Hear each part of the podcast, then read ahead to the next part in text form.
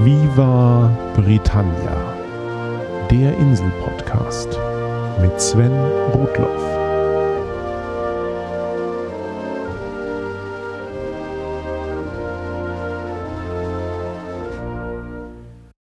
Herzlich willkommen zur Folge 31 von Viva Britannia, dem Podcast über Großbritannien und die Briten.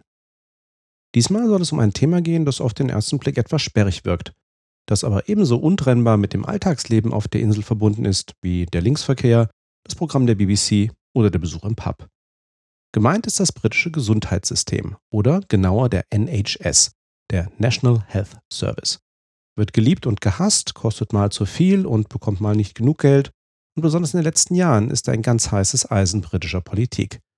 Schauen wir uns also einmal an, worum es sich beim NHS eigentlich handelt, was ihn so besonders macht und wer ihn so besonders gemacht hat. Die ersten Gehversuche eines Gesundheitswesens haben sich die Briten Anfang des 20. Jahrhunderts von den Deutschen abgeschaut.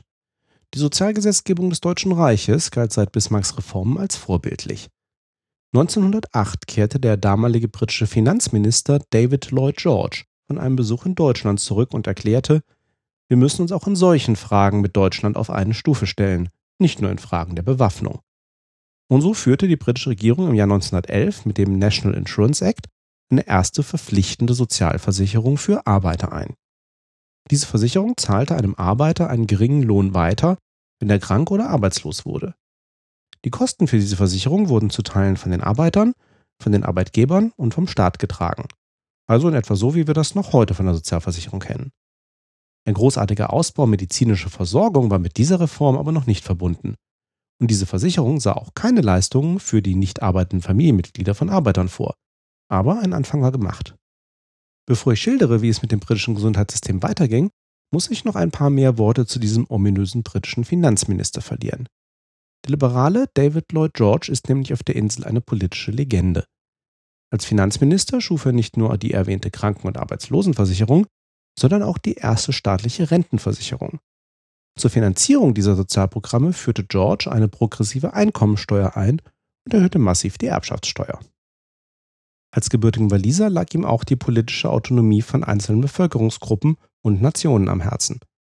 So kämpfte er nicht nur für mehr Autonomie für Wales, sondern er unterstützte auch ein autonomes Irland und sprach sich gegen den Krieg der Briten gegen die Buren in Südafrika aus. Während des Ersten Weltkrieges wurde George zum bisher einzigen walisischen Premierminister der Insel ernannt. Viele Entscheidungen zur Neuordnung Großbritanniens und ganz Europas nach dem Krieg tragen seine Handschrift, wobei er bei den Verhandlungen von Versailles mit einer entscheidenden Forderung scheiterte. George wollte Deutschland ausdrücklich nicht aufteilen und nachhaltig wirtschaftlich schädigen, um nicht die Gründe für einen weiteren Krieg zu schaffen, wie er sagte. Und leider sollte ihm die Geschichte in dieser Sache recht geben. Auch die erwähnte Frage zur Autonomie Irlands wurde George letztendlich zum politischen Verhängnis. Seine Zustimmung zur Schaffung des irischen Freistaats wurde von seinen konservativen Koalitionspartnern scharf verurteilt und 1922 wurde er als Premierminister gestürzt. David Lloyd George war damit nicht nur der erste und letzte Waliser auf diesem Posten, sondern auch der letzte Liberale. Wie ich in Folge 18 geschildert hatte, zerbrach die alte liberale Partei der Insel zu dieser Zeit, während die linke Labour Party erstarkte. Und die sollte schließlich auch sein, die den NHS schuf. Im Jahr 1940, also noch während des Zweiten Weltkrieges, beauftragte das britische Arbeitsministerium den renommierten Wirtschaftswissenschaftler William Beveridge, Vorschläge für eine Neugestaltung der britischen Sozialsysteme zu machen. Die existierenden Programme waren immer schlechter zu handhaben und beim Wiederaufbau nach dem Zweiten Weltkrieg wollte man vieles reformieren. Zwei Jahre später legte Beveridge einen Bericht vor, in dem er unter anderem vorschlug, eine staatliche Gesundheitsversicherung für alle Bürger zu schaffen, die nicht aus Sozialbeiträgen finanziert wird, wie das bei der Arbeitslosen- und Rentenversicherung der Fall ist, sondern aus Steuermitteln. Beveridge schaffte es, damals auch die Konservativen von den Vorteilen einer solchen Lösung zu überzeugen, wo die sich ja sonst gern gegen einen solchen Wohlfahrtsstaat stellen. Beveridge argumentierte, dass gesunde und relativ sorgenfreie Arbeiter der Wirtschaft einen Wettbewerbsvorteil gegenüber anderen Ländern einbringen. Sein Bericht hatte nachhaltigen Einfluss nicht nur auf die Gestaltung der Sozialsysteme auf der Insel, sondern zum Beispiel auch in Skandinavien. So wurde 1948 unter der neu gewählten Labour-Regierung der National Health Service als staatliches Gesundheitssystem geschaffen. Der NHS bietet jeder in Großbritannien ansässigen Person, seien es Kinder, Berufstätige, Arbeitslose oder Rentner, eine kostenlose medizinische Grundversorgung über Hausärzte und Krankenhäuser. Reisende aus der EU haben im Notfall ebenfalls Anspruch auf kostenlose medizinische Versorgung. Es gibt zwar auch private Krankenversicherungen auf der Insel, die aber in der Regel nur als Zusatzversicherungen fungieren. Genau genommen hat jede der vier britischen Nationen einen eigenen NHS, denn das Gesundheitswesen ist einer der Bereiche öffentlichen Lebens, in denen die politischen Vertretungen von England, Wales, Schottland und Nordirland jeweils eigenständig entscheiden können. In der Praxis sind die wesentlichen Eckpfeiler aber die gleichen, mit zwei wichtigen Ausnahmen nur für England. Die erste ist die Rezeptgebühr. Überall ist der Besuch beim Arzt tatsächlich kostenlos. Nur verschriebene Medikamente muss man in der Apotheke oder an der Medizintheke im Supermarkt selbst bezahlen. In England muss man darüber hinaus aber auch noch eine Rezeptgebühr von knapp 8 Pfund pro Verschreibung begleichen. Die anderen Nationen haben Rezeptgebühren, wenn sie sie jemals eingeführt hatten, bis heute wieder abgeschafft. Zweitens treibt die aktuelle britische Regierung etwas voran, das Premierminister David Cameron selbst als die radikalste NHS-Reform seit Jahrzehnten nennt. Im Kern will sie große Teile des staatlichen Gesundheitssystems zugunsten privater Anbieter abschaffen. Und das hat vor allem Auswirkungen auf England. Auf die aktuelle NHS-Reform komme ich aber am Ende noch einmal zurück. Wie lebt es sich denn nun mit dem NHS? Wie ich in Folge 6 geschildert hatte, gibt es auf der Insel kein Meldewesen. Und wenn man umzieht, gibt es genau eine offizielle Sache, die man unbedingt tun muss. Sich einen neuen Hausarzt suchen. Die heißen im Englischen General Practitioner im Sinne von Allgemeinmediziner oder einfach kurz GP. Will man ein Rezept oder eine Behandlung, führt an einem Besuch beim GP kein Weg vorbei. Man registriert sich bei genau einer lokalen Praxis und die ist immer die erste Anlaufstelle. Es sei denn natürlich, es handelt sich um einen Notfall und man geht in die Notaufnahme eines Krankenhauses. Die heißt im Englischen passenderweise Accident and Emergency oder kurz A&E. In der Regel braucht man für einen Besuch beim GP auch immer einen Termin. Einfach in der Praxis vorbeizukommen, ohne vorher anzurufen, ist eher unüblich. Dafür gibt es dann zum vereinbarten Termin auch meist keine nennenswerten Wartezeiten. Sollte eine Untersuchung oder Weiterbehandlung bei einem Facharzt notwendig sein, leitet auch das der GP in die Wege. Da zeigt sich ein Effekt des britischen Systems. Es wird im Einzelfall entschieden, wie dringlich eine Untersuchung oder Behandlung ist. Ein Vorteil gegenüber dem NHS ist, dass es oft Monate dauern kann, bis man einen OP-Termin bekommt.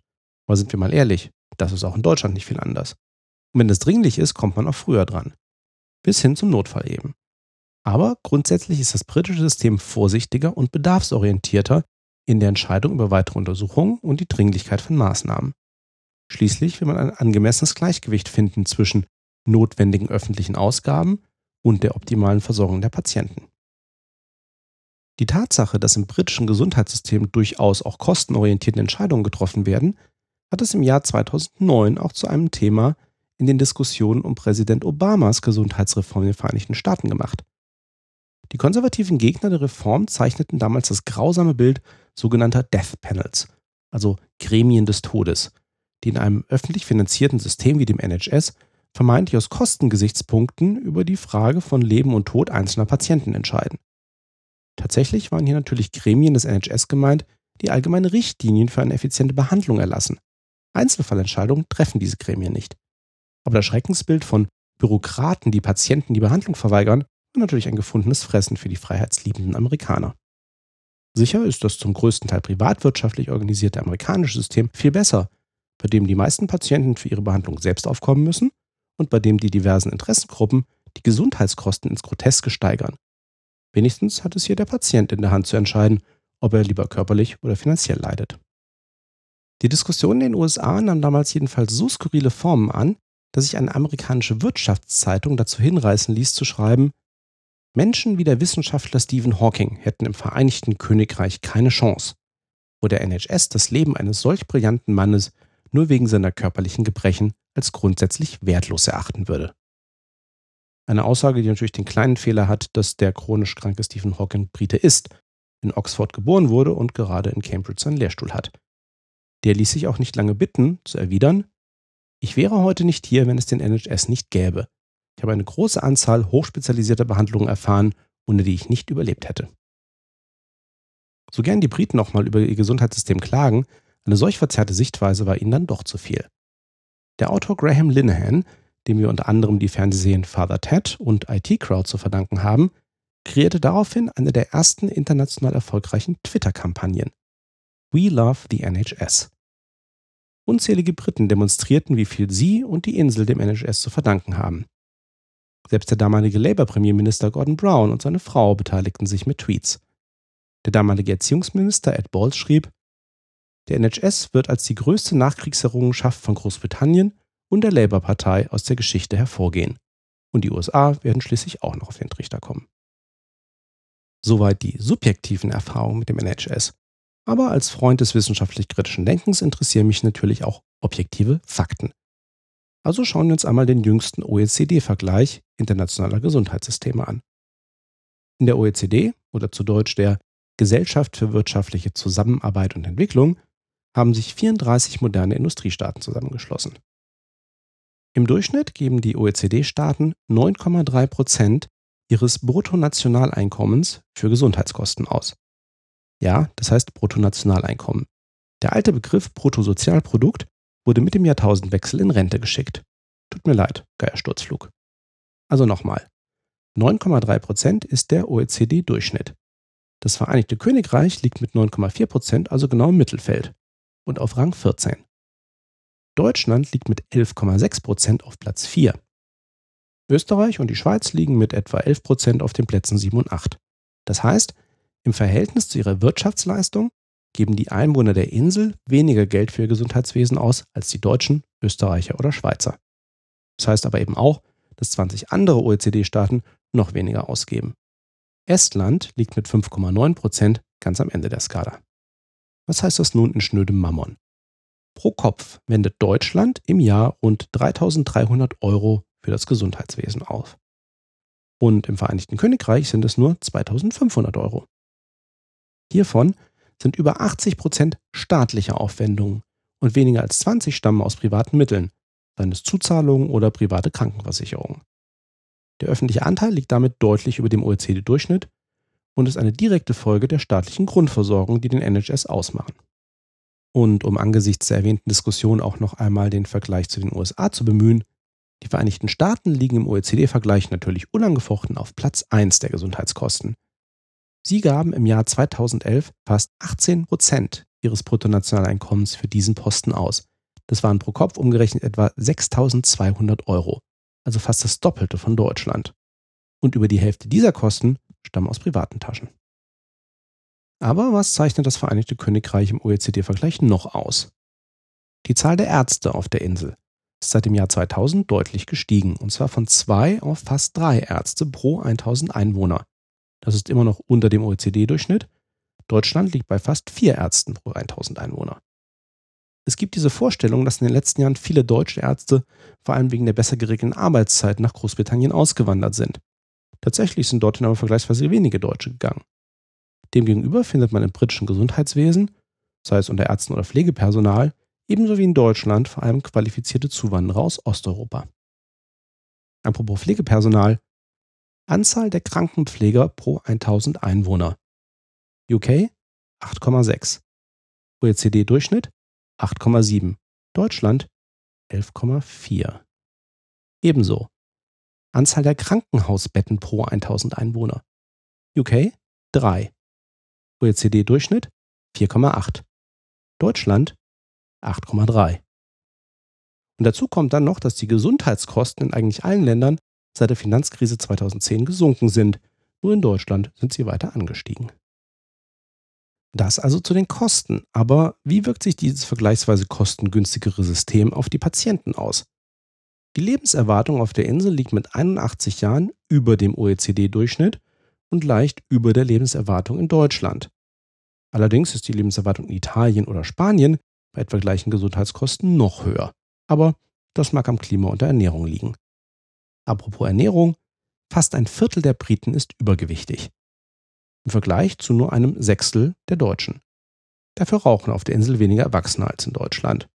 Aber die Briten sind ja auch konsequent an ihrem Nichtraucherschutz. Was kann man also festhalten? Das britische Gesundheitswesen ist effizienter organisiert. Mit weniger Personal, weniger Einrichtungen und entsprechend niedrigeren Kosten erreicht es ein recht gutes Gesundheitsniveau der Bevölkerung, mit einer etwas höheren Lebenserwartung als in Deutschland. Aber das alles ist der jetzt amtierenden konservativen Regierung in London noch nicht effizient genug. Und damit sind wir bei der vorhin erwähnten radikalsten NHS-Reform seit Jahrzehnten. Weder im letzten Wahlkampf noch in der Koalitionsvereinbarung zwischen Konservativen und Liberalen wurde der NHS im Detail diskutiert. Aber nur zwei Monate nachdem die neue Regierung im Amt war, wurde ein Arbeitspapier vorgelegt, das den NHS in England komplett umkrempeln sollte. Diese Vorlage mündete mit einigen Zwischenstopps und unter gewaltigem öffentlichen Widerstand zwei Jahre später in einem Gesetz, das nun seit Anfang 2013 in Kraft ist. Bis dahin wurde der NHS in England im Wesentlichen über zehn übergeordnete Strategic Health Authorities und 151 lokale Primary Care Trusts organisiert. Alles Institutionen, die das Gesundheitssystem und einen Großteil der zur Verfügung gestellten Gelder ganz nach den Bedarfen ihrer Region planten und verwalteten. Diesen bürokratischen Mittelbau schafft die Reform ab und damit 24.000 Arbeitsplätze. Stattdessen bekommen nun die GPs direkten Zugriff auf die 80 Milliarden Pfund Gesundheitsbudget. Sie sollen eigenständiger über die besten Behandlungsmethoden für ihre Patienten entscheiden, den Anbieter für die jeweilige Behandlung aussuchen und diesen für seine Tätigkeit bezahlen. Bei den entsprechenden Anbietern kann es sich um andere öffentliche Stellen, vor allem aber auch verstärkt um private Anbieter handeln. De facto handelt es sich bei der Reform also um eine gezielte Privatisierung weiter Teile der englischen Gesundheitsversorgung mit relativ schwach ausgeprägter Regulierung. Wie geschildert handelt es sich hierbei um das wohl umstrittenste Projekt der amtierenden britischen Regierung. Selbst die Vertretungen der niedergelassenen Ärzte sind gegen die Reform Sturm gelaufen. Geholfen hat es alles nichts. Und die Briten sehen nun zu, wie zumindest in England ihr geliebter NHS auseinandergebrochen wird. Die ersten negativen Effekte auf die medizinische Versorgung sind schon zu verzeichnen. Die anderen drei Nationen nehmen sich hieran kein Beispiel, im Gegenteil. Schottland ist gerade dabei, die privaten Anteile an ihrem NHS noch weiter zurückzufahren. Auch hat Schottland das vergleichbare englische Projekt der Hochschulreform und der damit verbundenen massiv gestiegenen Studiengebühren nicht mitgemacht. Beide Entscheidungen zusammen sind schon ein Grund genug, die Schotten zu lieben. Vielleicht sollten sie wirklich mehrheitlich für die Unabhängigkeit stimmen. Das soll als Überblick über das britische Gesundheitssystem vorerst reichen. Bei anderer Gelegenheit werde ich auch einmal auf die Themen eingehen, die mich in meiner Zeit auf der Insel mitten ins Herz der britischen Skeptiker, der evidenzbasierten Medizin und der Rechtsprechung katapultierten. Auf die Aktion gegen Homöopathie, auf den Kampf des Autoren Simon Singh gegen die Chiropraktiker und auf die Mittel und Wege, um auf der Insel Kurpfuscher und falsche Halsversprecher zur Verantwortung zu ziehen, ohne gleich vor Gericht zu gehen. In der nächsten Folge wird es erst einmal um ein wahrhaft klassisches Inselthema gehen. William Shakespeare. Bis dahin, thanks for listening, cheers and bye bye.